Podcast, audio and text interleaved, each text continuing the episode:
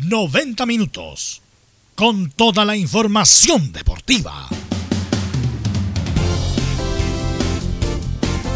Vivimos el deporte con la pasión de los que saben. Estadio en Portales. Ya está en el aire con toda la emoción del deporte. Comentarios. Carlos Alberto Bravo, Venus Bravo, Leonardo Mora, René de la Rosa, Camilo Vicencio y Giovanni Castiglione. Reporteros. Enzo Muñoz, Nicolás Gatica, Rodrigo Vergara, Juan Pedro Hidalgo, Rodrigo Jara y Felipe Holguín. Producción. Nicolás Gatica. Técnicos. Gabriel González Hidalgo y César Navarrete. Edición. Leonardo Mora. Dirección. Carlos Alberto Bravo.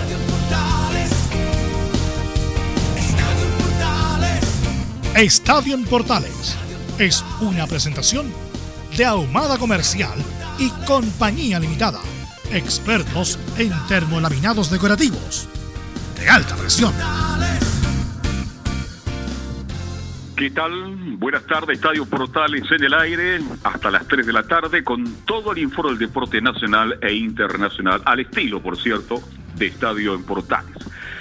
Eh, ya se vienen los partidos de Chile-Uruguay, Chile-Colombia, se reanuda el campeonato a contar de mañana, y hoy día es noche de copas, tarde y noche de copas. Primero Colo Colo y después Católica. Así que vamos a hablar de esto y mucho más en la presente edición de Estadio Portal. Vamos con saludos con nuestros reporteros. Nicolás Gatica, ¿cómo le va? Buenas tardes, ¿cómo se prepara Colo Colo para esta, para esta tarde? Para esta tarde. Buenas tardes, Carlos Alberto de la Centuria Estadio en Portales. Claro, Colo Colo que ya está, recordemos, desde ayer en la tarde, allá en Brasil, por esto de los protocolos que tiene que estar solamente 24 horas frente en terreno, en este caso visitante.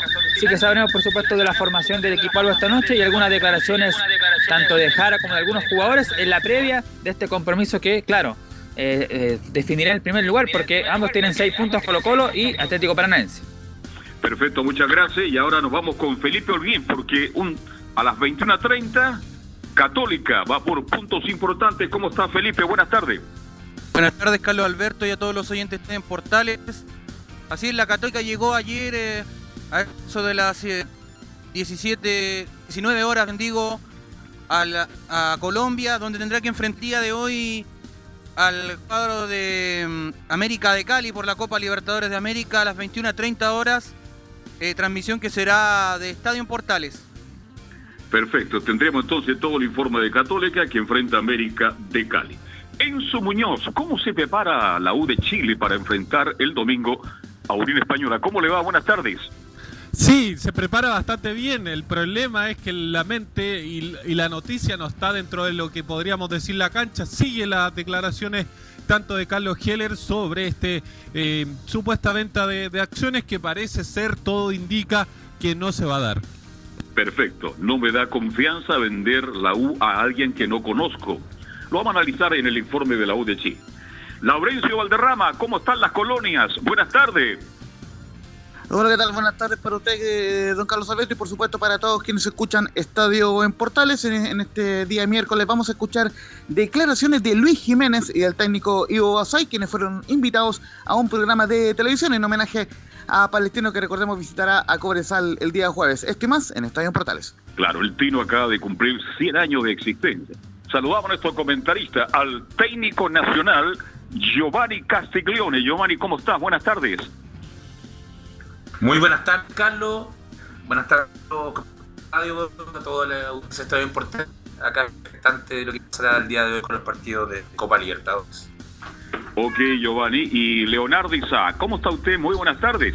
Buenas tardes, Carlos. Aquí estamos, eh, listos también, como decía Giovanni, para irnos de copas. Hoy día jornada doble para el que le gusta ver el fútbol nacional. Entretenidísimo desde las 7 y cuarto en adelante. Ya tenemos fútbol.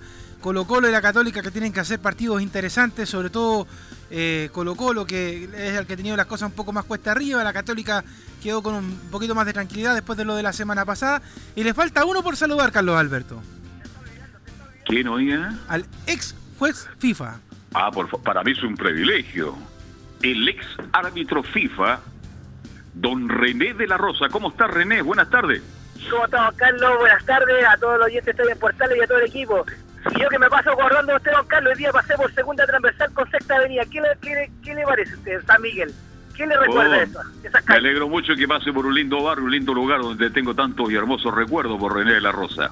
Pero ¿Ah? le cuento que sacaron un arco, el, el arco poniente de, la cancha. Con eso le digo todo. Sacaron Está un en el suelo, claro, está en el suelo.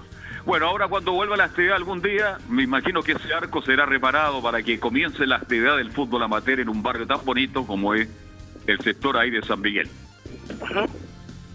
Ok.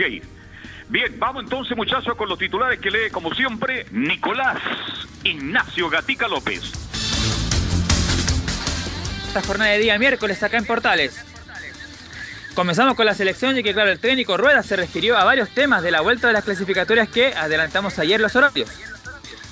Sobre lo mismo, Jan McNiven, gerente de selecciones, se refirió a cómo va a ser el trabajo del equipo y la solicitud de cambio de horario para el partido ante Colombia. Además, Rodrigo Robles, gerente de programación, habló sobre cómo podría ser una eventual Copa Chile y la coincidencia entre los partidos del campeonato y las clasificatorias. En Chilenos por el Mundo, Mauricio Isla, que está con coronavirus, recordemos, obviamente no jugó en triunfo de Flamengo ante el Barcelona de Guayaquil por la Libertadores. En el mismo campeonato en River, Paulo Díaz fue suplente en goleada del equipo argentino 6 a 0 sobre Binacional en Perú. En Inglaterra, el Watford con Francisco Sierralta, titular los 90 minutos, quedó eliminado en la tercera ronda de la Copa de la Liga. Y cerramos con el tenis con buena noticia, ya que Cristian Garín venció un tenista alemán y avanzó a cuarto de final en el torneo ATP de Hamburgo. Esto y más en la presente edición de Estadio en Portales. Claro. Garín avanza a cuartos, le venció a la alemana Hoffmann y por lo tanto ya está en cuarto en el torneo de Hamburgo que se está jugando por ahora y le ha ido bastante bien. Bien, Leonardo, entremos en materia, empecemos con la selección para que ya aprovechemos a nuestros comentaristas porque mm, ya se nos viene, ya se nos viene las clasificatorias, primero es Uruguay, después Colombia, y cuando escucho al Nico Gatti y Díaz no juega por Rives, más me preocupo, ¿qué quiere que le diga? Bueno, así está la cosa, está bien movida. De hecho, ayer lo comentábamos un poquito con lo que estaba pasando fuera de la cancha respecto a la situación de los partidos que, que se están programando, cómo estaba la situación de, de la selección. Escuchábamos ayer, bueno, más bien leíamos la palabra del eh, gerente de competiciones de la selección chilena. Eh, está muy todavía eh, convulsionada la cosa. Vamos a ver si es que llegan a, a solucionar esta situación de los horarios. Recordemos que el problema para la gente que no escuchó ayer eh, o no escuchó el podcast, eh, tiene que ver con que los partidos de la selección chilena están programados justo en el horario en donde ya la próxima semana comienza la franja de- del plebiscito. Y el canal que transmite, Chilevisión, junto con CDF, eh, tiene este problema, que todos los canales de la televisión abierta tienen que transmitir los partidos de la, perdón, toda la franja política del plebiscito. Y justamente el canal está a la hora del partido, así que va a estar bastante complicada la situación.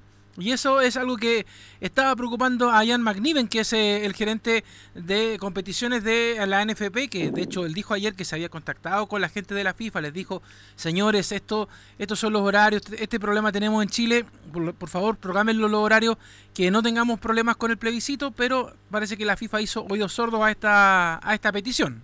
Claro, y bueno, en el partido Chile-Uruguay depende mucho Uruguay de la buena voluntad. Giovanni Castiglione.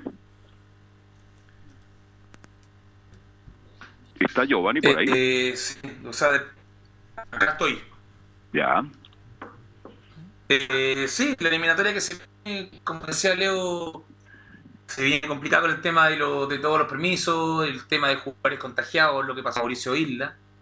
Lo que me deja tranquilo, Carlos, ¿Mm? en lo personal, creo que es Claudio Bravo está sumando minutos.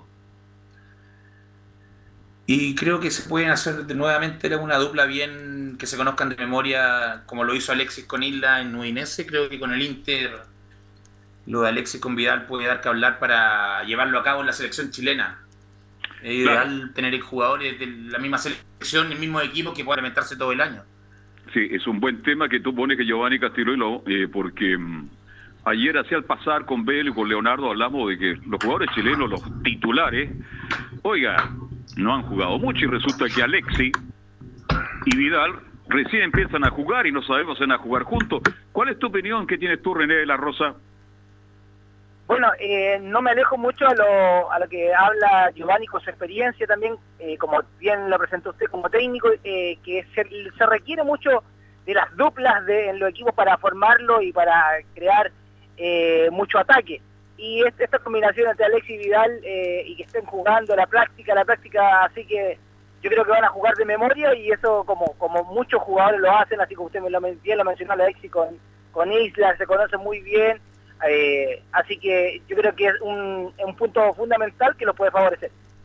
Sí, interesante lo que acota René, porque bueno, si juega Isla, dicen que Isla va a llegar, Leonardo Isaac, va a llegar justo, pero llegar justo es bueno para un partido de clasificatoria.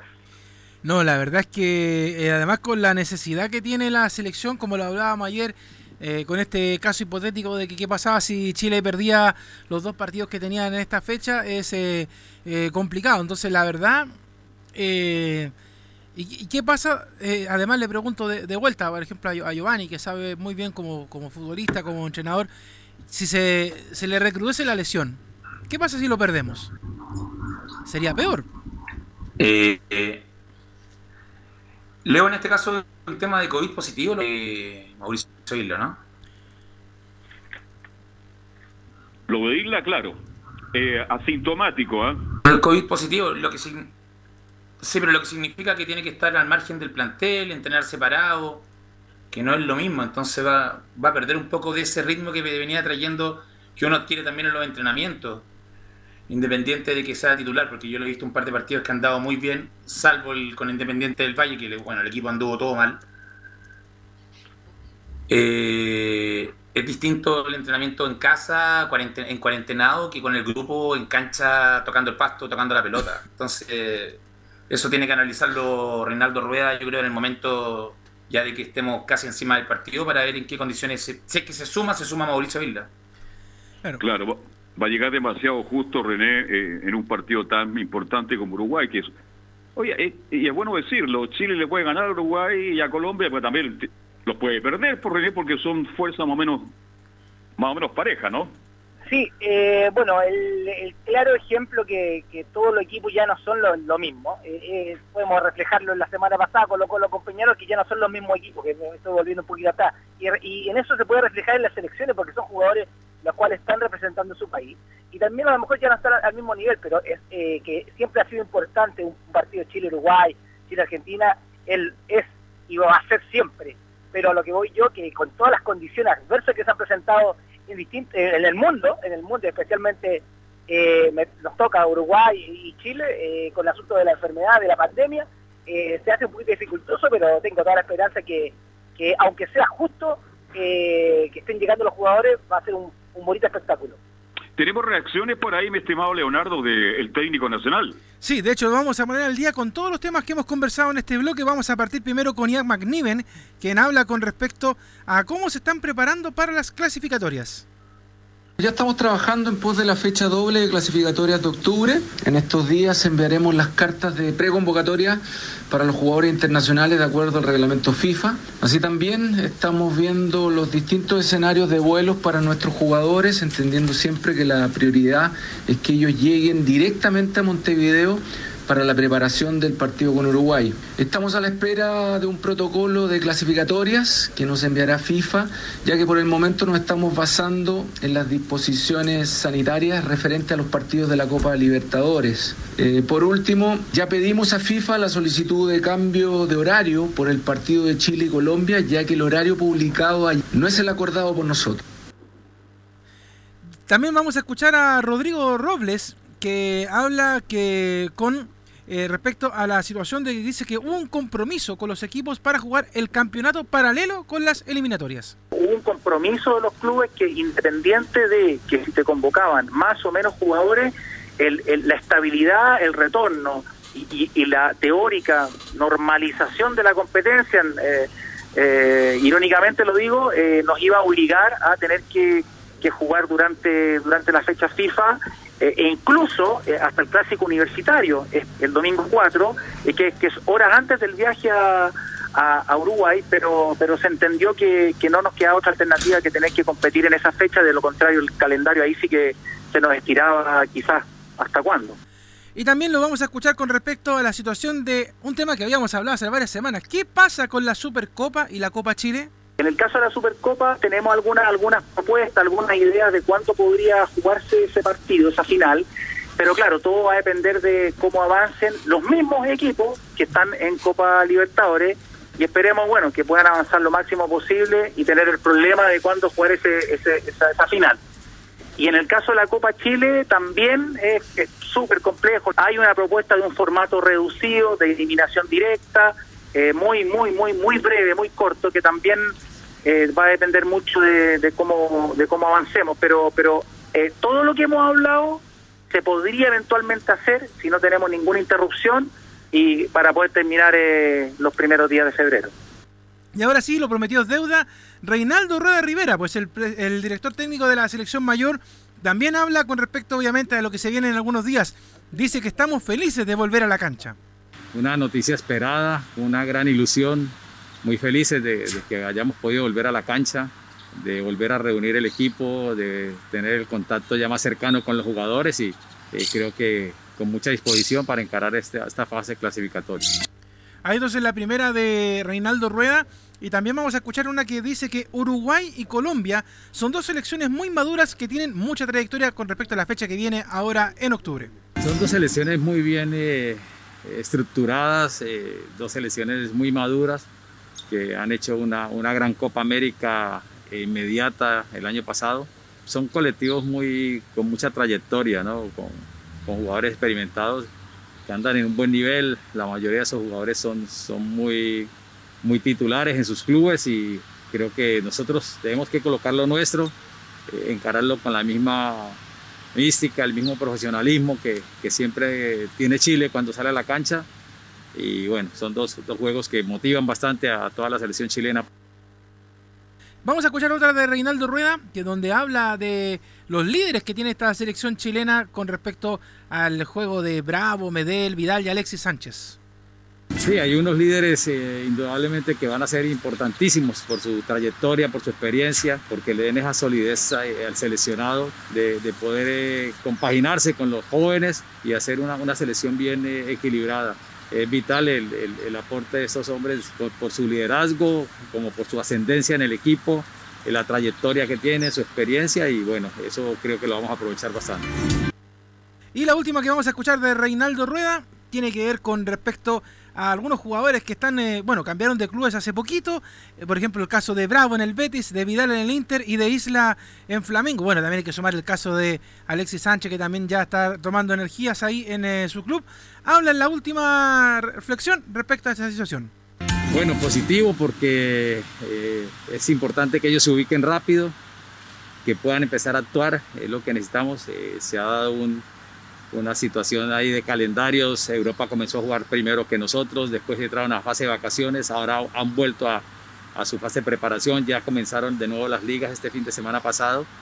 Y eso es muy, muy reconfortante, que estos jugadores se hayan encontrado otras posibilidades de seguir desarrollando su, su trabajo, eh, de oxigenarse y, esperar que, tengan un buen suceso en cada uno de los procesos que, han iniciado. Bueno, eso entonces con respecto a las declaraciones eh, tanto de Robles, McNiven y de Reinaldo Rueda, les doy la bajada ahora a ustedes, Carlos, Giovanni, René. Mire, esto de la Copa Chile, yo creo que jugarla lo más rápido posible de un partido a muerte, yo creo que es buena idea, creo yo, no sé, porque no hay, no alcanza el calendario, Giovanni Castiglione, estamos muy estrechos en cuanto a calendario. Eh, como tú dices, Carlos, sí, estamos bastante estrechos en calendario pero somos el único país en Sudamérica que suspende la partido del fin de semana para la selección, en Argentina, en Brasil, en Uruguay, en Paraguay, en Venezuela, sé que se juegan en la fecha FIFA eliminatoria en Colombia. Entonces, en Colombia hay equipos que han jugado en ciudades distintas, y campeonato nacional, teniendo que repartir lo que dice el, NFP de que se acordó con los clubes, yo creo que está perfecto y no, y no va a jugar en contra del mano a mano contra las otras selecciones que van a seguir de la misma manera de lo que vienen haciendo todos los años. Ahora, otro tema. Eh, le pregunto a René La Rosa.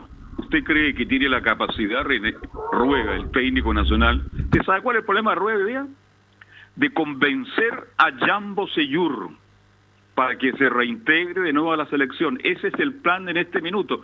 ¿Usted cree que lo va a lograr sí o no, don René de la Rosa?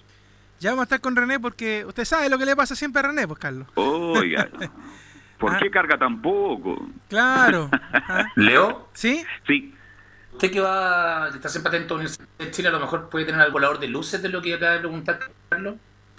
Mira, la, verdad es que, bueno, eh, Bosellur hace mucho rato habló de que se quería dedicar eh, precisamente a la Universidad de Chile después de las críticas que muchas veces recibió por el juego que estaba teniendo en el equipo azul, pero de la selección ahora al menos eh, Bosellur ha estado bastante calladito, no, se ha referido al tema, de hecho después le vamos a preguntar a Enzo cuando hable de la Universidad de Chile si es que algo se ha, ha comentado también por los pasillos de allá de Avenida El Parrón en el trabajo que hace la U, pero la verdad es que eh, hay un tema aquí, yo que bueno, lo hemos conversado siempre con Carlos, pero también te integro a ti, Giovanni, para ver tu opinión.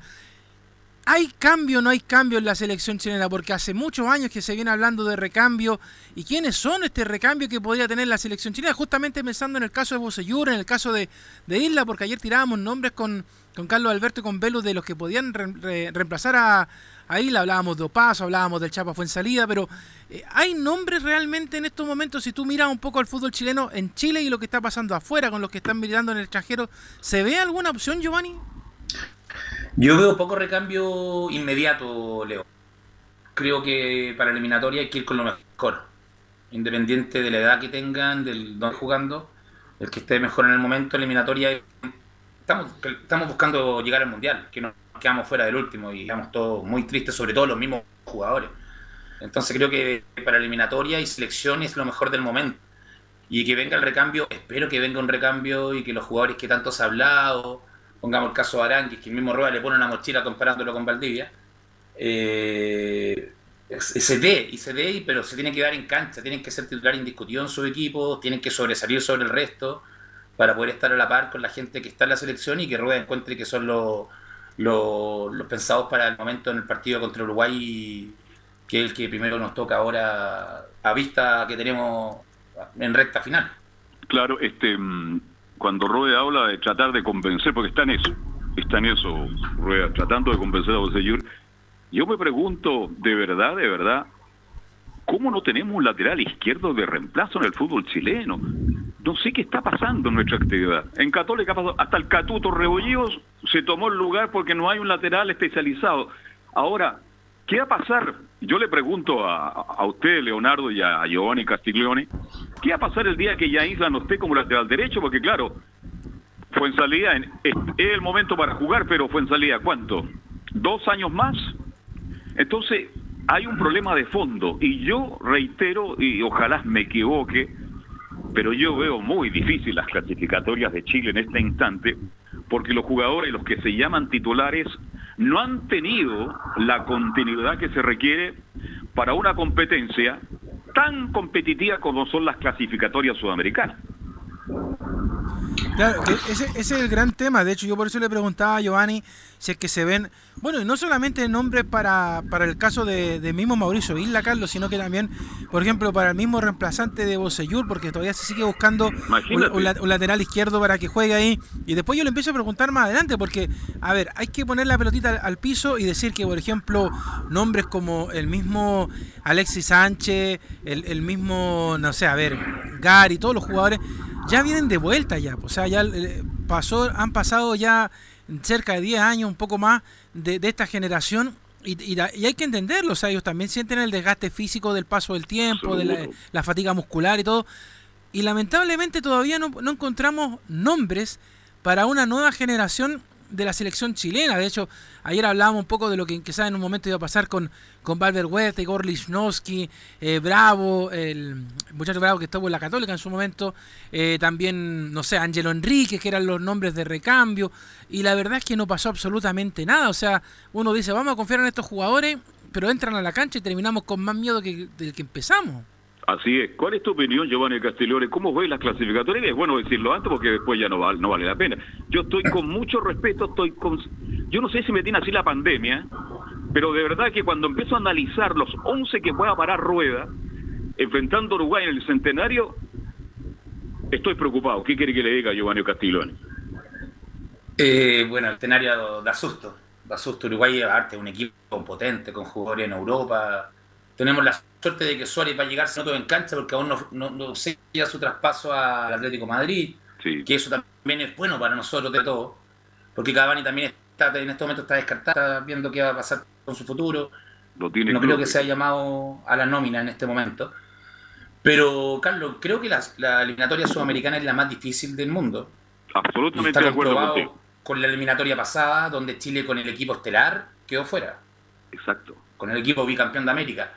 Entonces, una, una muy difícil eliminatoria, la más difícil, lo vuelvo a repetir, del mundo, porque uno ve Europa, clasifican, son grupos de cuatro, pero siempre hay dos equipos muy disminuidos de comparación con los cabezas de serie.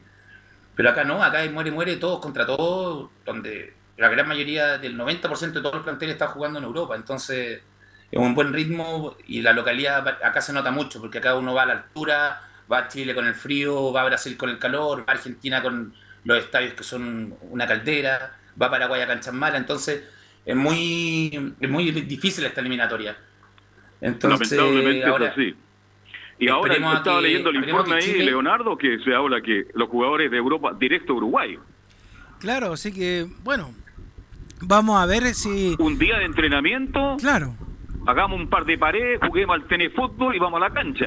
Claro, y vamos a ver si es que se llegan a conectar con sus compañeros de selección, porque cada uno viene a un ritmo distinto. Sí, pues, es, un ritmo distinto, es, complicado, pero bueno, hay que entender también que estamos en una situación bastante anormal, así que no, no, es, no, es porque no es porque la, la Conmebol quiera, porque la FIFA quiera, sino porque estamos viviendo un tema de coronavirus y lamentablemente hay que atenerse a este tipo de situaciones lamentablemente, ojalá eh, le vaya bien a Jack McNiven en esto del horario, porque no creo, eh, por ley, ningún canal de televisión abierta puede dejar de transmitir este mm, la franja sobre el, el plebiscito. Me imagino usted, Giovanni, que va a estar muy preocupado justamente ese día de la franja antes que el partido de Uruguay, ¿no? No, no, no, no. No, se lo digo por irónica. Se tranza. Sí, no, no sé qué irónico, pero no, no lo transo. Y, y esperemos que los nombrado importante de selección de la generación dorada, que con estos cambios que han tenido el equipo, que Alex ya se queda en el Inter, se junta con el Claudio, tiene menos de un mes, tiene dos partidos en Betty, sea una motivación y que le dé un segundo aire. Yo siempre he dicho que el futbolista en alguna etapa, todos, llegan a un uno dice que empiezan a bajar, pero tienen su segundo aire donde retoman un nivel superlativo con diferencia del resto y espero que eso le pase a Vidal, que le pase a Alexis Sánchez sobre todo, que es muy importante. Y también sumar que Eduardo Vargas está siendo titular en este momento en, Tigre, como el año pasado en la reserva, en este momento está jugando con, con Guiñac, si no me equivoco, directamente titular todos los partidos, por lo menos post pandemia prácticamente ha sido, entonces también nos suma a lo que viene en la selección, que Eduardo Vargas tenga minutos titular, creo que es muy importante para ser el compañero Alexis Sánchez en la selección. Bueno, estaremos muy atentos, Leonardo, porque yo creo que aquí al jueves ya tenemos nómina, ¿no? De hecho, la estamos esperando, todavía no pasa absolutamente nada con la nómina. Usted sabe que cuando sale se anuncia con bomba y platillo. Evidente, pues se invita a conferencia de prensa, bueno, sé. Pero hoy día no tenemos nómina y resulta que ya todos los de Uruguay, Colombia tienen nómina prácticamente confirmada y nosotros todavía estamos esperando. En fin, apostemos a Rueda. Yo sé que nadie le tiene mucha fe a Rueda, es cuestión de meterse a las redes sociales como lo hacen Pebre, quien es que se vaya, pero dejémoslo en esta ocasión, ojalá él, con el optimismo que lo escuchamos, pueda sacarle provecho a muchos jugadores que han jugado muy poco, algunos que buscan una oportunidad y podamos tener una buena participación en esta clasificatoria, que arrancan con dos partidos durísimos para Chile, primero en Montevideo, después en Santiago con Colombia, así que vamos a estar muy, pero muy atentos a eso. Tenemos que hacer la pausa, ¿no? Tal cual. Vamos a la pausa y ya nos metemos con el resto de la información porque hoy día los equipos chilenos juegan de visita en Copa Libertadores de América. Radio Portales le indica la hora. 14 horas, 3 minutos Comercial IAC Compañía Limitada. La mejor calidad mundial en laminados decorativos. Comercial IAC Compañía Limitada es Vertec en Chile. San Ignacio 1010, Santa Rosa 1779, Avenida Mata 446 y Portugal 501. Comercial IAC Compañía Limitada es Vertec en Chile. AIG Legal es un estudio de abogados cuya misión es entregar una asesoría directa, veraz y personalizada para todos los ciudadanos. Contamos con especialistas en derecho de familia, herencias y derecho laboral, entre otras áreas. Visita nuestra página web www.aiglegal.cl o comunícate con nosotros y agenda una reunión sin costo al número más 569 73 04 67 92 AIG Legal. ¿Quieres tener lo mejor y sin pagar de más? Las mejores series de televisión, los mejores eventos deportivos, equipo transportable, películas y series 24/7. Transforma tu TV a Smart TV. Llama al 973-718989. Twitter arroba panchops. ¿Qué tal? ¿Cómo están todos? Les saluda Carlos Zapag. Yo quiero invitarlos a todos a escuchar de lunes a jueves de 20 a 22 horas y los viernes en larga duración de 19 a 22 horas portaleando la noche. Buenos datos, el pronóstico del tiempo, el horóscopo y un especial musical. Ya lo saben, lunes a viernes para cerrar la jornada portaleando la noche en la primera de Chile, uniendo al país de norte a sur. Te esperamos. Visita www.radiosport.cl, el sitio web de la Deportiva de Chile. Programas, noticias, entrevistas y reportajes, podcast, radio online y mucho más. Todo lo que pasa en todos los deportes lo encuentras en www.radiosport.cl. La Deportiva de Chile en Internet. Termolaminados de León, tecnología alemana de última generación. Casa Matriz, Avenida La Serena, 776 Recoleta. Foro 22 622 56 76. Termolaminados de León.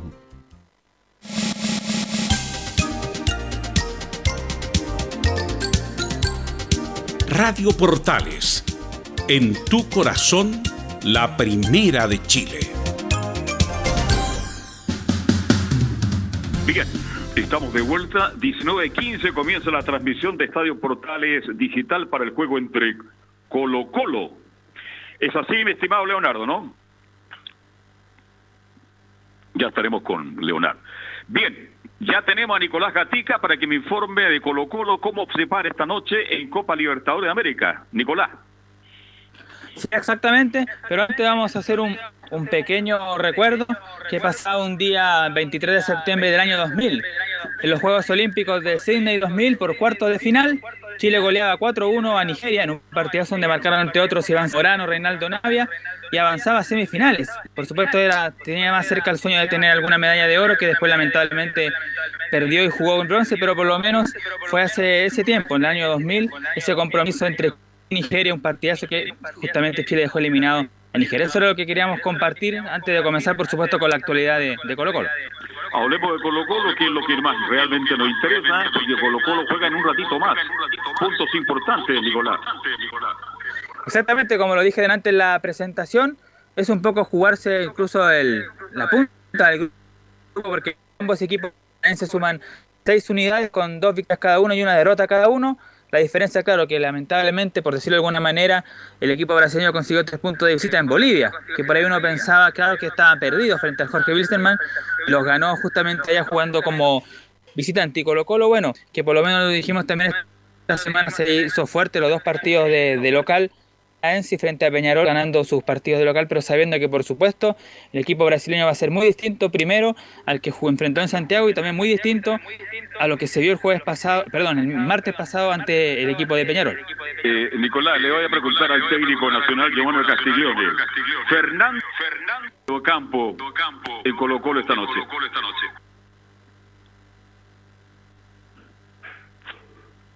Giovanni. Se me fue Giovanni. No. Bien. Esto era, Carlos, me había ido, no escuché lo que me dijiste. La pregunta es que se habla de que Fernández sería titular esta noche en Copa Libertadores. Y he estado leyendo mucho al respecto de que muchos hinchas, socios, simpatizantes y periodistas dicen que ya basta de Fernández. ¿Hasta cuándo esperamos a Fernández? De ayer, por la información que nos entregaba Gatica, se anuncia prácticamente a Fernández como titular y yo le pregunto a usted, ¿Fernández o Valencia en esa, en esa plaza? Creo que el rendimiento actual, bueno, Valencia no, no ha estado ha rendido en Colo Colo, hay que ser sincero, y, y Colo Colo no tiene más alternativa, entonces creo que Fernández es la oportunidad que está esperando, un partido tan importante en una cancha grande como es la Atlético Maranaerense, con muchos espacios donde se ocupa su pase en profundidad, puede ser muy muy productivo para, para Colo Colo, pero también hemos visto a Fernández fuera de ritmo, que lo han cambiado de puesto durante el partido en dos o tres posiciones.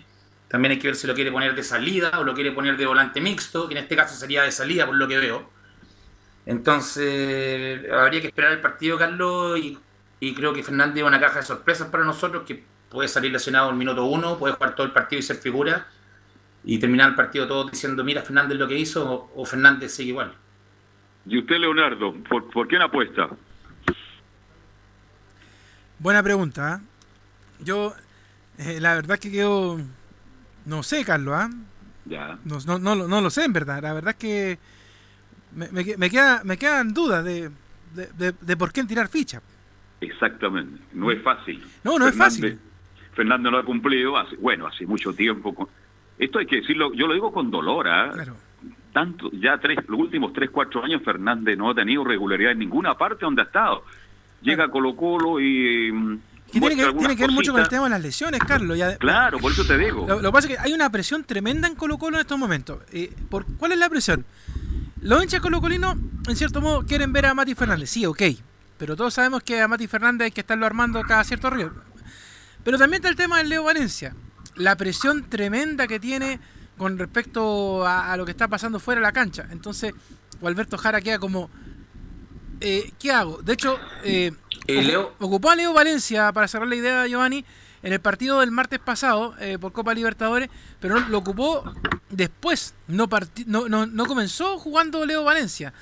Y yo haría lo mismo ahora. De hecho, probaría quizás a Fernández eh, por la esta probable formación que tiró el Nico ayer, eh, de las que barajaba él. Yo probaría con Fernández. Y si veo que inmediatamente Fernández me está fallando, no está el ritmo del juego, no está el nivel que estamos esperando, bueno, lo saco y pongo a Valencia o cualquier otro jugador que me pueda ayudar en, la zona de volante de salida, porque tampoco Colo Colo Giovanni puede dejarse esperar y si Paranense se le viene encima puede ser un desastre. Concuerdo contigo, Leo, pero también pensemos, obviamente, tocamos el tema de Díaz Fernando, a mí, eh, a mí me duele mucho verlo, ver lo que lo que, ve- con lo que fue Colo Colo, con lo que fue en Europa, y obviamente espero que ahora sea por lo menos que tenga un- una subida, una remontada de su, de su rendimiento.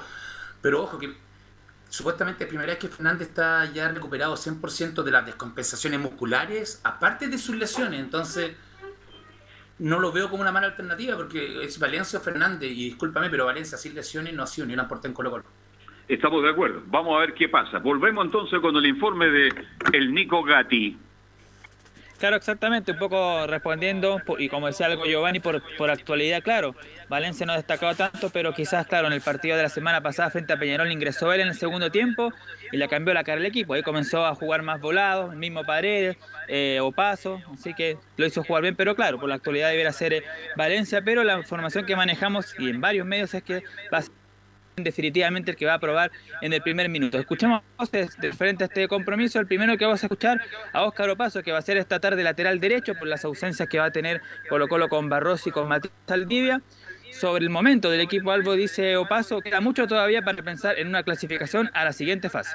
Queda mucho camino por, recorrer todavía, si bien es cierto, estamos en la primera ronda del grupo, eh, hay que ir paso a paso. Sabemos que tenemos muchas cosas por mejorar, eh, veníamos de, una racha muy negativa eh, después de la vuelta al fútbol debido a la, a la pandemia. tenemos, como te digo, muchas cosas por, por corregir y sí, sí, también se puede ilusionar, pero, pero lo más importante es lo que, lo que podamos hacer el próximo partido, es sumar, ir a buscar, si Dios quiere, los, los tres puntos y, ahí veremos en el camino, pero, pero como te digo, te repito que, lo más importante es ir paso a paso, partido a partido y pensar en el próximo rival. ¿Quién será el Mostaza Merlo? Eh? Hace años que no lo veo. Cuando estaba en Argentina tuve la suerte de compartir dos veces con él. Paso a paso, esa frase se quedó en el fútbol, no solo sudamericano, sino que mundial, Nicolás Catica. Y exactamente, pues ahí la utiliza Opaso y varios jugadores, todos saben, pues, porque justamente esto es así. Porque como decíamos la semana pasada, por ahí muchos no tenían el cálculo de que Paranaense iba a ganar en, en Bolivia al equipo de Wilstermann y ganó y ahí consiguió seis puntos que por ahí eran impensados y ahora claro, está puntero junto a Colo Colo y hoy día se va un poco, cierta forma, a definir quién va a ser el líder. Ahora se empata nuevamente, ambos van a quedar con siete unidades. Y sobre otra declaración, ahora un poco como lo que tiene que hacer Colo Colo para enfrentar hoy día Atlético Paranaense. Me refiero a cómo debiera enfrentarlo esta noche el equipo de Colo Colo al cuadro brasileño. Y César Fuentes, el volante que ha tenido un buen rendimiento en los últimos partidos, dice que hay que enfrentar el partido contra Paranaense como el segundo tiempo contra Peñarol. Creo que los segundos 45 minutos salimos a jugar, salimos a tocar la pelota, a lo mejor algunos pases que, a juntar muchos pases, creo que queríamos ir siempre hacia adelante, tratar de llegar lo más rápido, mucho pelotazo, pero creo que, que los goles se vio que, tocando podemos llegar y creo que tenemos los jugadores de esa calidad para, poder llegar a hacer goles y, jugando bonito. Creo que eso es lo que tenemos que seguir trabajando, el seguir teniendo la pelota, el ser protagonista y salir a ganar todos los partidos como lo hicimos en el segundo tiempo. Va a ser muy vital ahora el partido que vayamos a proponer a Brasil, donde sabemos que la calidad que tienen los brasileños, pero, pero creo que podemos estar a la altura si, si logramos hacer lo que hicimos en el segundo tiempo contra Peñarol. Esa es la clave según Fuentes. Repetir el buen segundo tiempo que se hizo frente a Peñarol, o más que el segundo tiempo, los 20 minutos del segundo tiempo. Claro, contra Peñarol el segundo tiempo fue bueno, pero ahora juegan en Brasil, una cancha grande, una cancha complicada, y juegan ante un equipo brasileño que no teniendo las características, Giovanni, del verdadero fútbol brasileño de tocar y manejar bien los balones, es un equipo brasileño, así que la situación es totalmente distinta a la, a la semana pasada.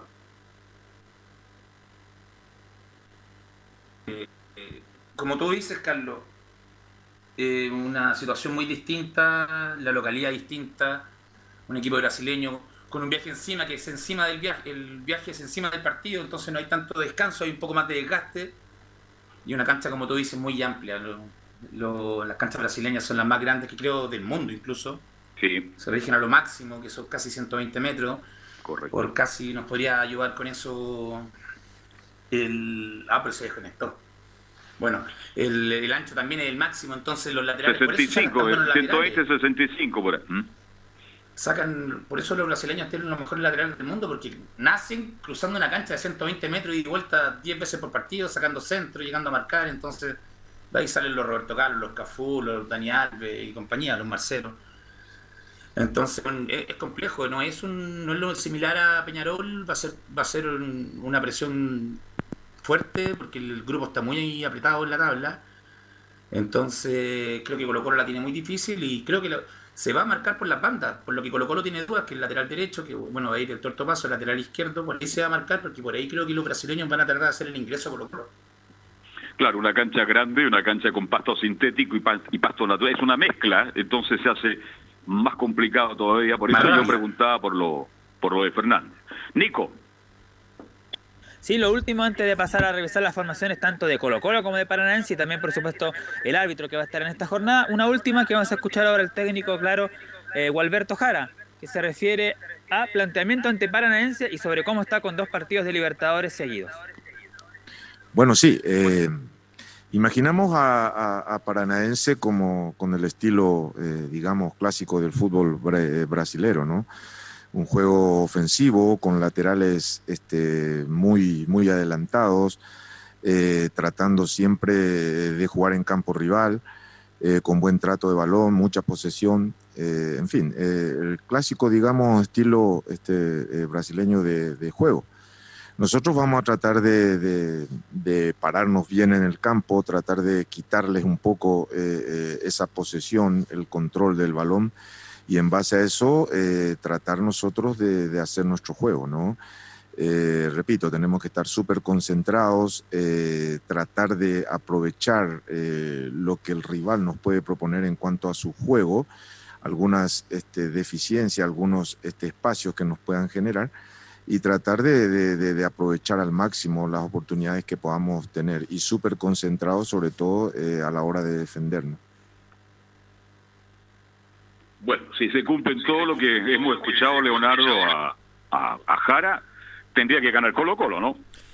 Sí, o sea, yo creo que, mm, a ver, con lo que mostró la semana pasada Colo Colo es posible que sea un equipo que pueda dar vuelta a resultados, que se pueda sacar la presión, pero como usted lo ha dicho eh, durante todo esto, eh, este reporte de Colo Colo del Nico, es otra cosa, es otra cancha, es paranaense, más allá de que a lo mejor no es de la primera línea del fútbol brasileño, pero, pero es fútbol fuerte, fútbol potente, es una cancha especial la que, en la que van a jugar, entonces la verdad es que Colo Colo tampoco se tiene que confiar mucho. Yo sé que uno conoce las fortalezas y debilidades de Colo Colo, pero la, verdad es que ayer, de hecho, el Velo me preguntaba, me decía, ¿tú crees que Colo Colo va a esperar que, proponga primero el equipo brasileño? Bueno, sí, ojalá lo haga, pero tampoco todo el partido. O sea, por lo menos unos 10-15 minutos y de ahí Colo Colo ya empezar a plasmar en cancha lo que tiene que proponer para poder ganar este partido.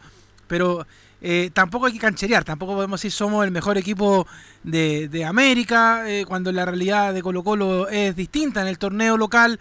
Eh, hay un montón de cosas que afectan externamente a este Colo Colo, el mismo Gualberto Jara. Entonces, lo importante sí es que ojalá todas esas cosas, todos esos fantasmas queden fuera cuando empiece el partido esta tarde a las 7 y cuarto.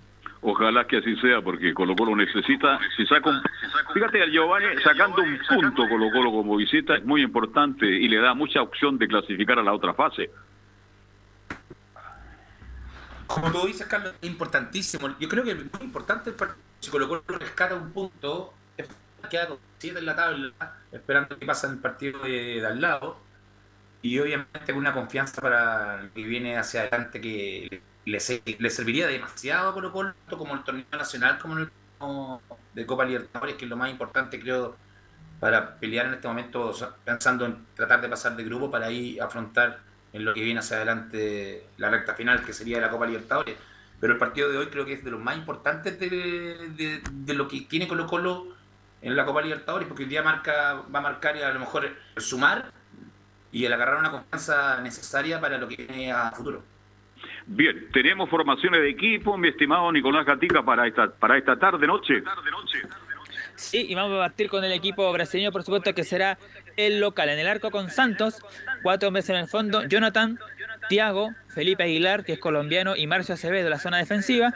En el medio campo, Eric, Wellington, Leo Citadini, Cristian, dejando arriba a Lucho González, el argentino, que marcó un gol la semana pasada de penal, y Fabiño. Mientras que el cuadro de Colo Colo va a formar con Brian Cortés, Óscar Opaso, Felipe Campos, Juan Manuel Urralde y Ronald de la Fuente. Le van a la pulseada a Béjar como lateral izquierdo.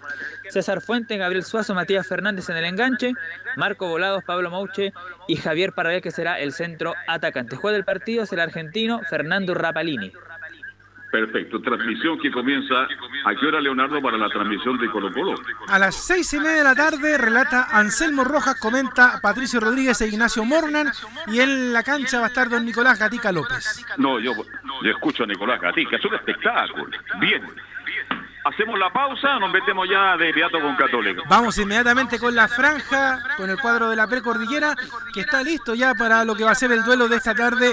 Ellos juegan después del partido de Colo Colo, pues así que si usted quiere ver jornada doble y escucharla en Portales, vamos a estar después con el relato de Cristian Frey en el partido entre la Católica, que tiene un partido importante con este América de Cali, que como ya lo decía ayer Felipe, no es la primera vez que lo enfrentan en torneos internacionales. Felipe. Así es, muy buenas tardes muchachos. Eh, la Católica ah, tiene un rival muy duro en este aspecto, donde tiene que jugar de visita. Ambos eh, equipos están igualados en puntaje, pero eh, la, escuadra del equipo de, de, América de Cali gana por diferencia de, goles a favor, dos sobre la Católica, donde también tiene bastantes variantes donde va a tratar de mover ahí eh, la, la tabla y para, para mencionar muchachos, eh, la escuadra de Católica tiene tres jugadores que no viajaron junto al plantel y Ariel Holland que eh, de esto que es Benjamín Kusevich que fue intervenido por el pellizco posterior de tobillo, Christopher Toselli que tiene una misectoría en la rodilla y Juan Cornejo que tiene un 15 ligamento medial. Esas son las bajas de la Católica para este enfrentamiento que va a tener hoy día a las 21.30 horas allá en Colombia. Y también eh, recordar que la Católica saldrá del hotel a eso de las 17.30 horas a al Estadio Pascual Guerrero. Claro, cuando usted me habla de Kusevi, de Toselli, ¿y cuál es el tercero que me anuncia? Ah, Cornejo.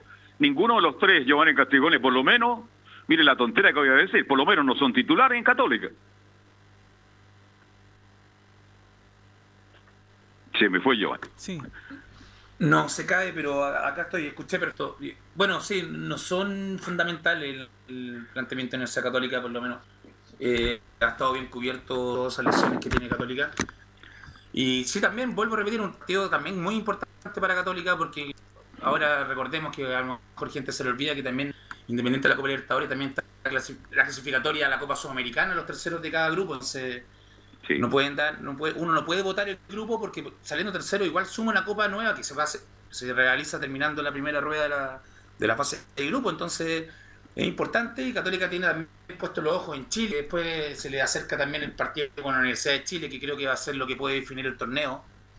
Entonces está bien apretado, pero Católica me tiene buenos retos en el pasado, Carlos. Me imagino que también lo recuerdas de Libertadores contra América de Cali jugando ya incluso trayendo, si, no, si bien recuerdo, un triunfo.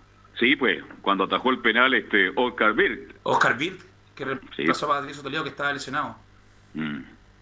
Yo estuve en así partido, que- lo comentábamos y lo recordábamos ayer ahí en el, en el Pascual Guerrero. Pero Católica, de verdad, y se lo pregunto a Leo antes de seguir con, con Felipe, eh, y te lo pregunto a ti, Giovanni, es mucho más difícil el panorama para Católica, porque Colo Colo esta noche puede sacar un buen resultado, pero Católica la veo más complicada. A ver, es- yo creo que el problema de la Católica, y de hecho lo, lo hemos comentado todos estos días, y ojalá que eh, obviamente Ariel Jola lo haya conversado en el camarín, es la cantidad efectiva de tiros al arco que se concretan en la Católica, porque de hecho usted pone a San Pedri pateando la. Y, pobre San Pedri, todas las, todas- cada vez que tengo que hablar del tema de los goles de Católica, tengo que sacar a colación a San Pedri, pero el que usted pone a San Pedri frente al arco y de 100 tiros solamente le da dos adentro del arco, y es para agarrarse la cabeza, o sea, eh, de verdad que uno empieza a ver el- el- los partidos de la Católica y cuando uno ve a San Pedro, ah, bueno, este flaco se va a perder la, se va a perder el gol. Entonces, ese es el gran problema de la Católica. Tiene un juego bastante dinámico, bien rápido con el balón, de tres toques rápido hacia adelante, con el Chapa fue en salida, con Puch metiéndose bien. De hecho, lo único que me da pena un poco, eh, dicho sea de paso, es lo eh, mal que tratan a Buenanote, porque de hecho en el partido de Copa Libertadores de la semana pasada lo hicieron entrar cuando el partido ya estaba resuelto. Pero en, en términos genéricos, la Católica juega muy bien, es un equipo bien dinámico. El problema es la efectividad de gol que le falta a la Católica para poder sellar los partidos mucho más rápido de lo que lo hace. Está pasando por un gran momento América de Cali, Giovanni, ayer lo conversaba, un equipo más grande de Colombia, que estuvo mucho tiempo alejado de las Copas Libertadores, de la Sudamericana. Segunda. Estuvo en segunda división, le costó mucho volver, pero es el equipo más popular de Colombia. Y ahora viene con, con ganas de hacer eh, historia, volver a hacer lo que fue en el pasado.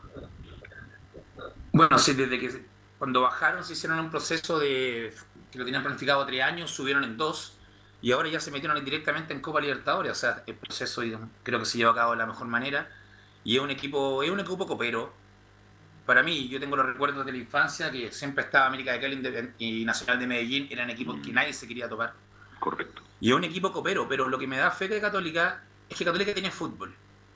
Y teniendo fútbol, teniendo toque, teniendo ataque y un poco de y defensa, no un poco, defensa, todo puede suceder en la cancha. Entonces, independiente de si la cancha es buena donde juegue Católica hoy día, creo que puede realizar su fútbol y como y vuelvo a repetir, Católica tiene salida eh, donde donde suma y el, y el ganador del partido de hoy día va a quedar segundo en el grupo.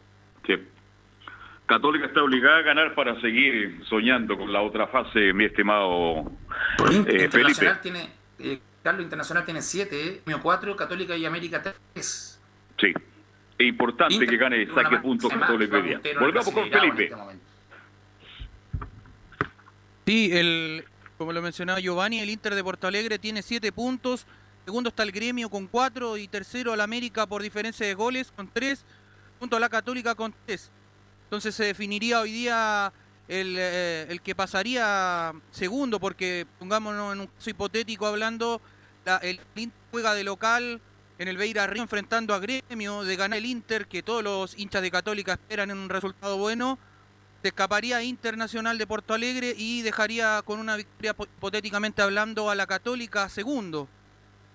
Pero para ya entrarnos de lleno al, al partido, muchachos, eh, escuchemos lo que dijo Rodrigo Ureña. Habló sobre el partido de hoy frente a la UC por Copa Libertadores, donde mencionó la importancia de este partido para América de Cali.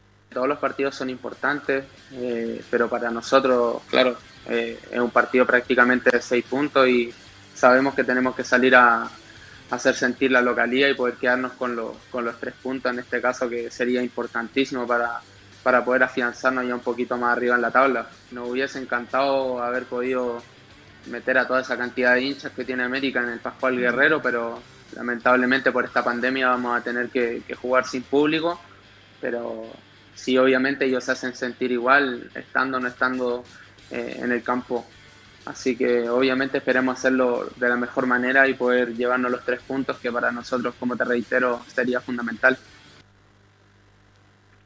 Como segundo vamos a escuchar eh, lo que dice al respecto de ser llamado a la selección chilena eh, Rodrigo Uña, el ex Universidad de Chile, donde dice, no soy de los jugadores que ofrecen para ser llamados a la selección. Yo lo he dicho en muchas ocasiones, me han preguntado muchas veces y yo soy súper respetuoso en ese sentido, no, no soy de los jugadores y me carga en realidad la gente que, por ahí anda pidiendo, pidiendo selección o diciendo que está en un nivel. Eh, en realidad me gustaría que, si el día de, de mañana llegara a haber una nómina o una citación a la selección, eh, obviamente sea en base a, a mi esfuerzo, a mi trabajo silencioso, al, al por ahí hablar en la cancha y demostrar a la hora de jugar de, que uno está hecho. Muchas veces eh, uno por ahí ha escuchado a, muchos jugadores que dicen, no, yo merezco, yo quiero, yo... Sí, todos queremos estar en la selección, pero para eso tenemos que, obviamente, aumentar nuestro nivel, porque los que están en la selección hoy en día son unos monstruos, entonces tienes que estar a la altura de ellos para, para la hora que te toque, eh, obviamente, estar a la par y también rendir. Y ya les voy a mencionar muchos ahora enseguida el, eh, alineaciones de, ambas escuadras para el encuentro del día de hoy en el cual Guerrero a eso las 21.30 horas que será transmitido por eh, Radio Portales. Salta con la 12 el equipo colombiano con Eder Shaux. Eh, eh, laterales, de hecho, será Cristian Arrieta o Cristian Ureña, ahí es duda. Marlon Torres con la 2, con la 16 el Juan Pablo Segovia, 22 eh, Nicolás Giraldo como lateral izquierdo, ya dejando en el mediocampo en contención a Luis Alejandro Paz con la 19 y ya en eh, contención acompañó también eh, Carlos José Sierra 4, Fael Carrascal la 15 más adelantado, ya dejando en delantera a Juan David Pérez con la 8 y en delantera un hombre que pasó por el Borussia Dortmund, Adrián Ramos, el centro delantero. Y el último delantero, Duban Vergara, el goleador, la 11. Y la Católica saltaría con eh, Matías Dituro con la 1. el lateral derecho será José Pedro El Chapa Fuensalida, Germán Lanaro, Valver Huerta, Mundo Rebolledo. En contención, Ignacio Saavedra acompañado de Luciano Agüet. Ya en eh, labores más eh, ofensivas, César Pinares, acompañado de los delanteros Gastón Lescano, Fernando Sampedri y Edson Puch. Esos son los 11 para el día de hoy, esta noche que va a enfrentar a la América de Cali, el equipo nacional de la Universidad Católica. El árbitro va a ser eh, Jesús Valenzuela de Venezuela. Perfecto, Felipe, muchas gracias. Esperamos mañana analizar este una buena actuación tanto de Colo Colo como Católica. Vamos a ir a la pausa y a la vuelta Enzo Muñoz con todo el informe de Universidad de Chile. Radio Portales le indica la hora. 14 horas 33 minutos. Termolaminados de León, tecnología alemana de última generación. Casa Matriz, Avenida La Serena, 776 Recoleta. Foro 22 622 56 76. Termolaminados de León. ¿Problemas de familia, herencias, laboral y otros? AIG Legal estudios de abogados que entrega asesoría directa y personalizada para atender su situación personal. Especialistas en derecho de familia, herencias y derecho laboral, entre otras áreas. Comuníquese con nosotros y agende una reunión sin costo al más 569 7304 6792 o visite nuestra página web www.aiglegal.cl.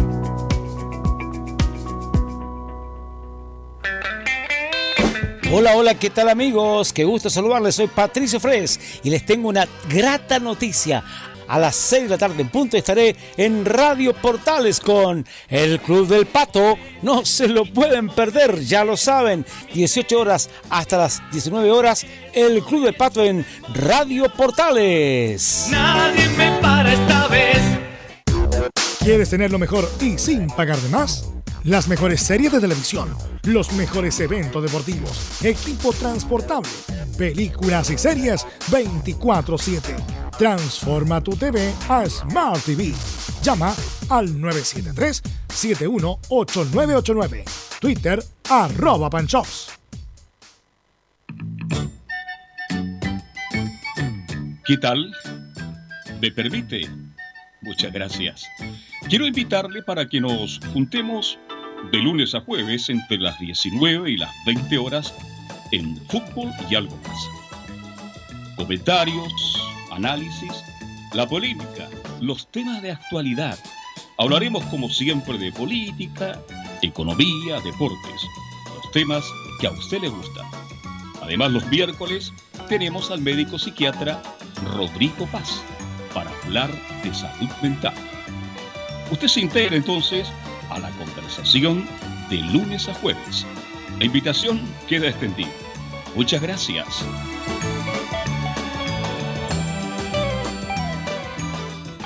El próximo domingo 25 de octubre, Chile tendrá un plebiscito nacional. Tu voto será válido cuando señales claramente una preferencia. Si tiene leyendas, señas gráficas o marcas, este deberá escrutarse a favor de la opción que indique tu preferencia, pero se considerará como marcado, podría ser objetado y debe quedar constancia en el acta. La única causal de nulidad es haber indicado más de una preferencia. CERVEL llama a votar como indica la ley, marcando una sola raya vertical sobre la horizontal de la alternativa de tu preferencia. Infórmate en www.plebiscitonacional2020.cl y participa. Servicio Electoral de Chile. Elige el país que quieres. Comercial IAC Compañía Limitada. La mejor calidad mundial en laminados decorativos. Comercial IAC Compañía Limitada es Vertec en Chile. San Ignacio 1010, Santa Rosa 1779, Avenida Mata 446 y Portugal 501. Comercial IAC Compañía Limitada es Vertec en Chile. No se pierda todos los días a medianoche, lunes a domingo en Radio Portales, el tren del recuerdo. Conduce Salvador Fernández. Solo canciones inolvidables de su época. Contáctese con Salvador Fernández al foro 22 319 7959. Le esperamos esta medianoche con el tren del recuerdo en Estación Portal.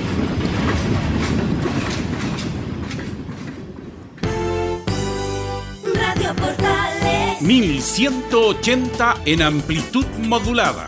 Portales. En tu corazón, la primera de Chile. Minutos para las 3 de la tarde y nos metemos de inmediato con el informe de la U de Chile. ¿Qué pasa en la U? Le preguntamos a nuestro colega Enzo Muñoz.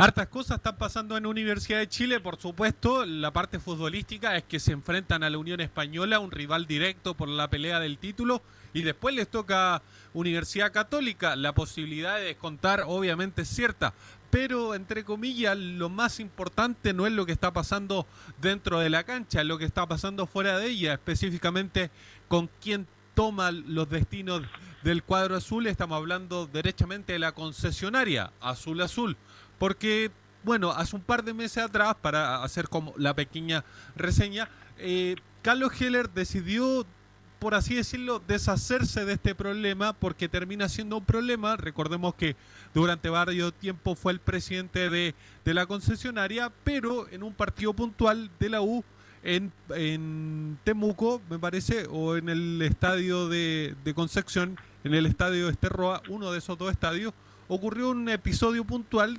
donde derechamente a Carlos Heller se le amenazó de muerte.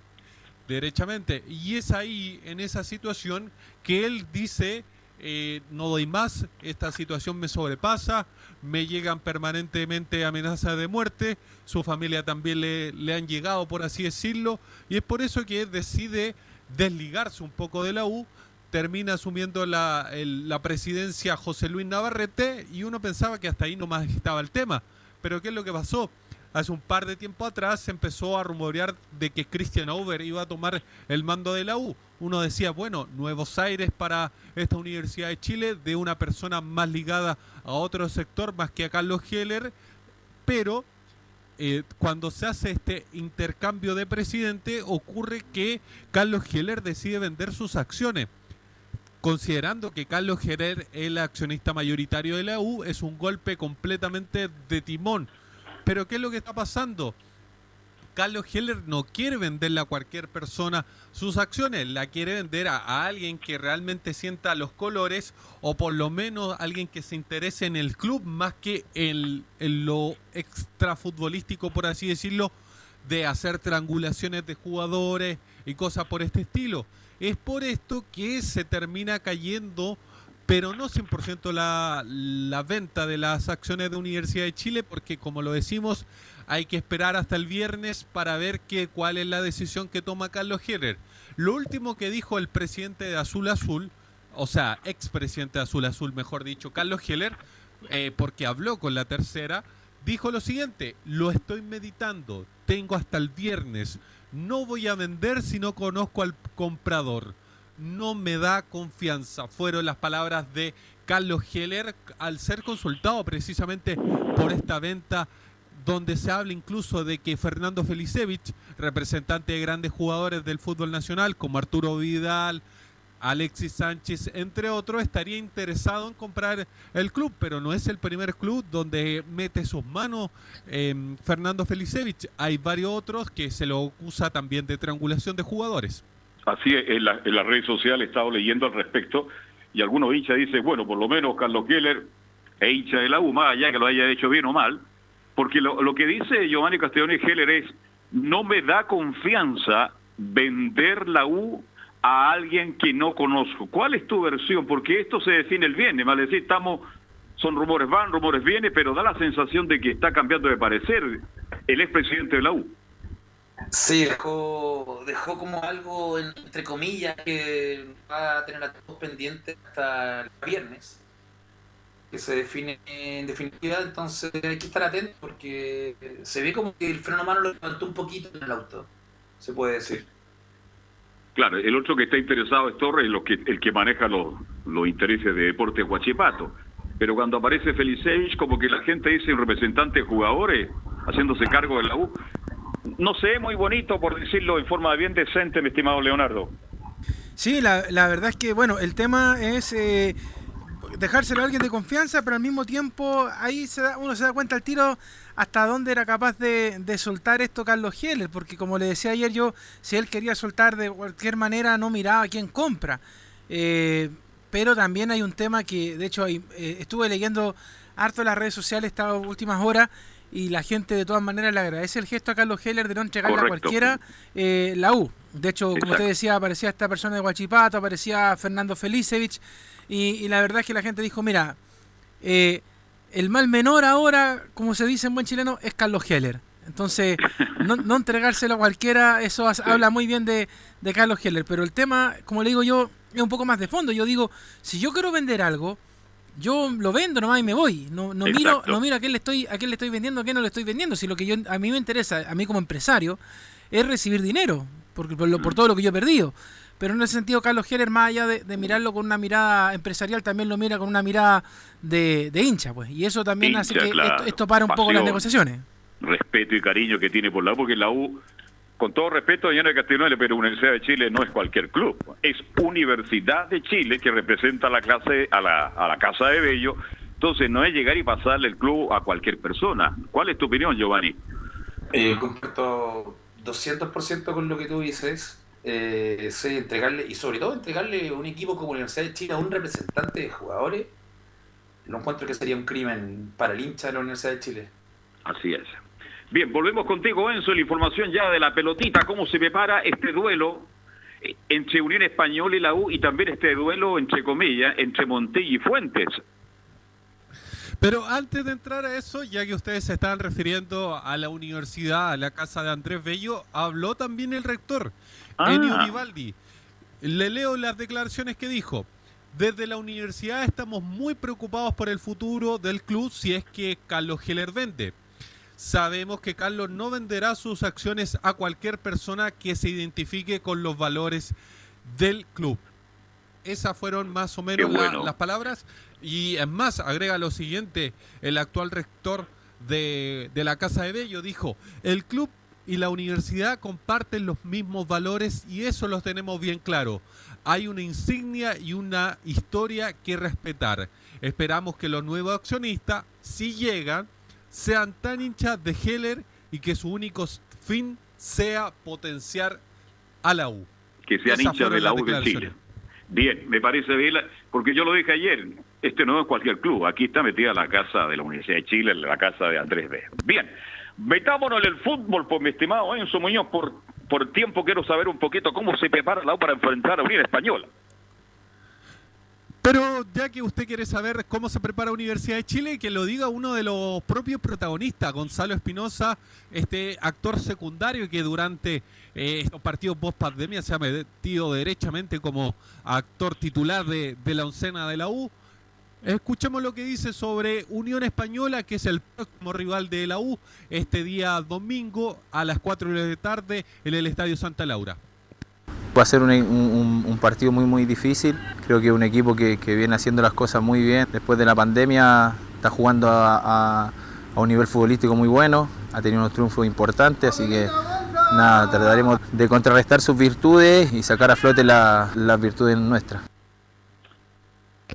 Ahí está la primera, pero más allá de este duelo con Unión Española, ¿se dan cuenta de la importancia que tiene este duelo de poder sumar tres puntos, pero más allá de, lo que significan los tres puntos, pueden ser seis, porque es, es ante un rival directo y el próximo partido es Católica? ¿Se dan cuenta de la importancia dentro del plantel? Escuchemos lo que dice Gonzalo Espinosa.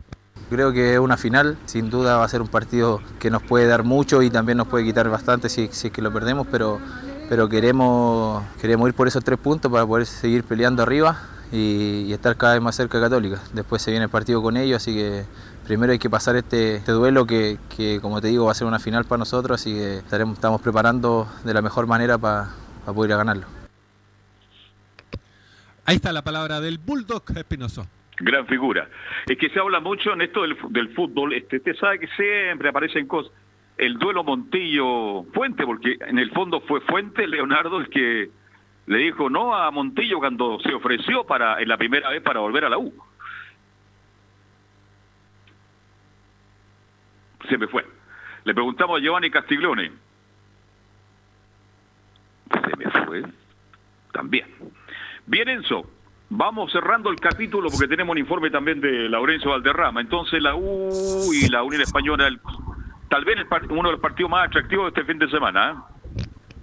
Sí, obviamente por, el- por el duelo que usted dice, el duelo entre eh, Ronald Fuente, el hombre que le cerró la puerta a Walter Montillo, porque hay que decirlo, el jugador venía bastante lesionado, era igual una incertidumbre en Sí. ese momento, Era pero, un pero obviamente era un riesgo que al final lo decidió tomar Tigres y le fue muy bien. Y es Muy por bien. eso que termina regresando a Universidad de Chile.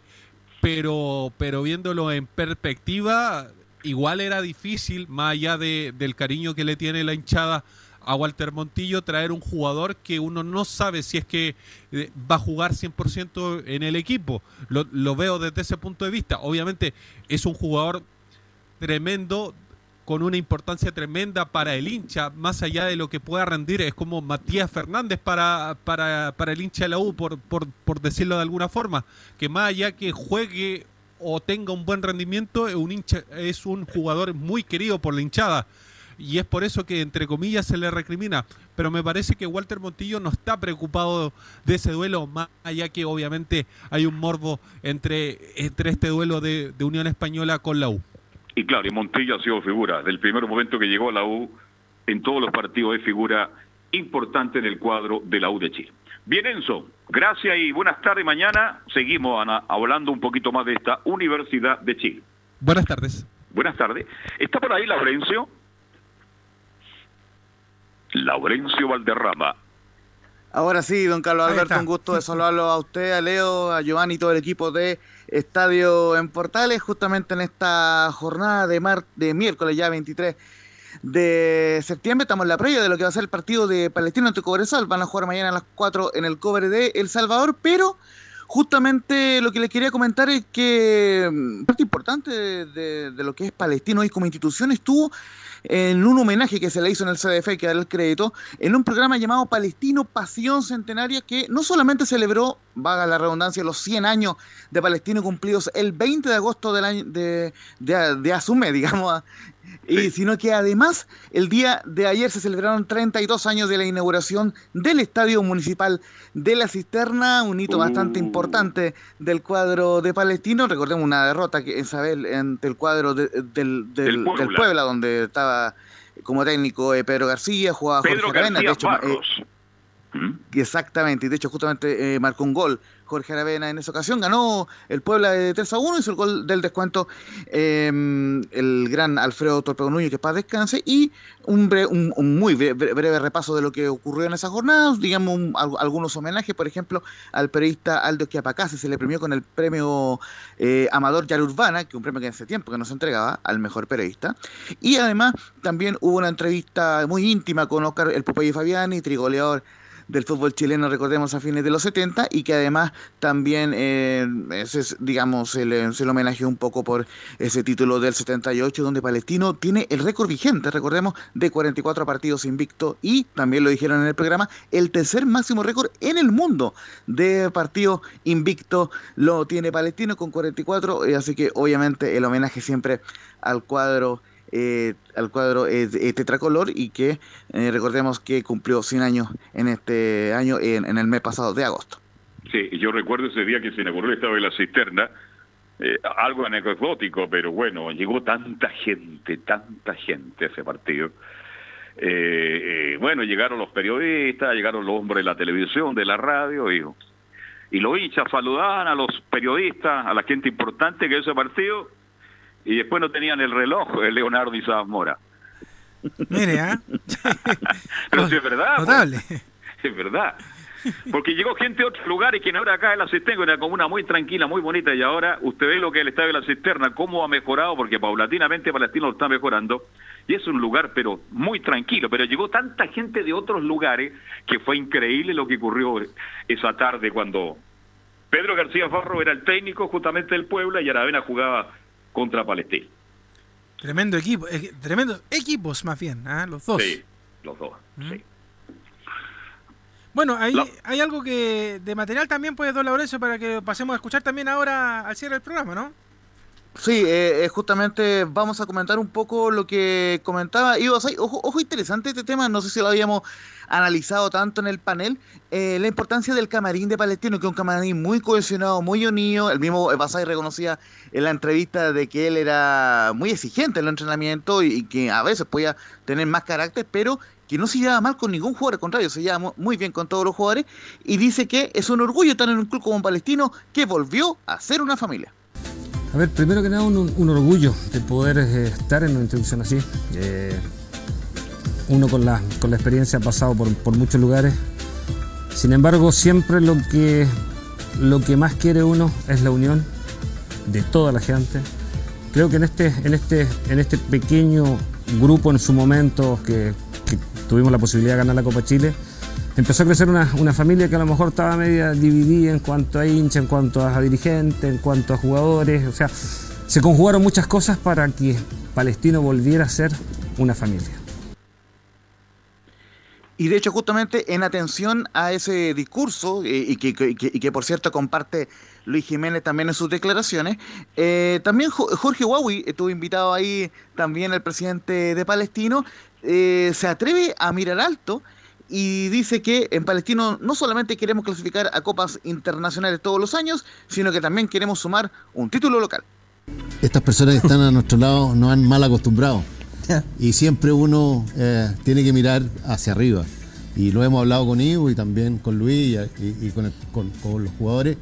Creo que ya Palestino eh, tiene que ser consecuentemente y sistemáticamente eh, primera línea en, en- lo que es el campeonato. Nosotros tenemos por primer objetivo clasificar a Copas Internacionales todos los años y, y por qué no sumar un campeonato. Yo creo que hoy día está eh, eh, no solamente las ganas, sino que está la gente, está el espíritu, está el ambiente, está la capacidad técnica, está la capacidad de los jugadores y está la capacidad directiva. Así que eh, pensamos que, que- que no podemos dejar de lado nunca de, de mirar un campeonato. Yo creo que todos tenemos que tener la ilusión de campeonar y en mi mandato eh, eh, creo que, que sería un honor poder llegar a esa, a esa, a esa instancia. Muchachos. Bien. Por tiempo, lamentablemente, bien por el señor Huawei, lo ha hecho bien Palestino Doñane Castigrón y le ha hecho bien también muy Basay como técnico, Giovanni, para ir cerrando el capítulo de hoy. Sí, ha sido un buen proceso, digo, desde que llegó, tiene incluso una Copa Chile, que le ganó la final a Audax. Entonces han hecho las cosas bien y, y yo soy convencido de que los equipos cuando hacen las cosas bien es mucho más factible tener resultados positivos. Así Entonces es. son Bueno, Giovanni, un sí. agrado tenerte y estaremos en contacto, ¿no? Obviamente, un agrado Carlos, un saludo a todos y, y esperemos que sacar buenos resultados en la tarde de- en los dos partidos de Copa Libertadores. Ojalá Dios quiera nos vaya a ver hoy día en la Copa Libertadores. Gracias Laurencio Valderrama, gracias Felipe Holguín, Nico Gatti, Enzo Muñoz, Leonardo Isaac. Mañana a Un las una y media hacemos de nuevo estadio en Portales. Claro. Gabriel González Hidalgo, gusto de saludarlo. ¿ah? Hasta mañana. Nos vemos. Fueron 90 minutos con toda la información deportiva. Vivimos el deporte con la pasión de los que saben.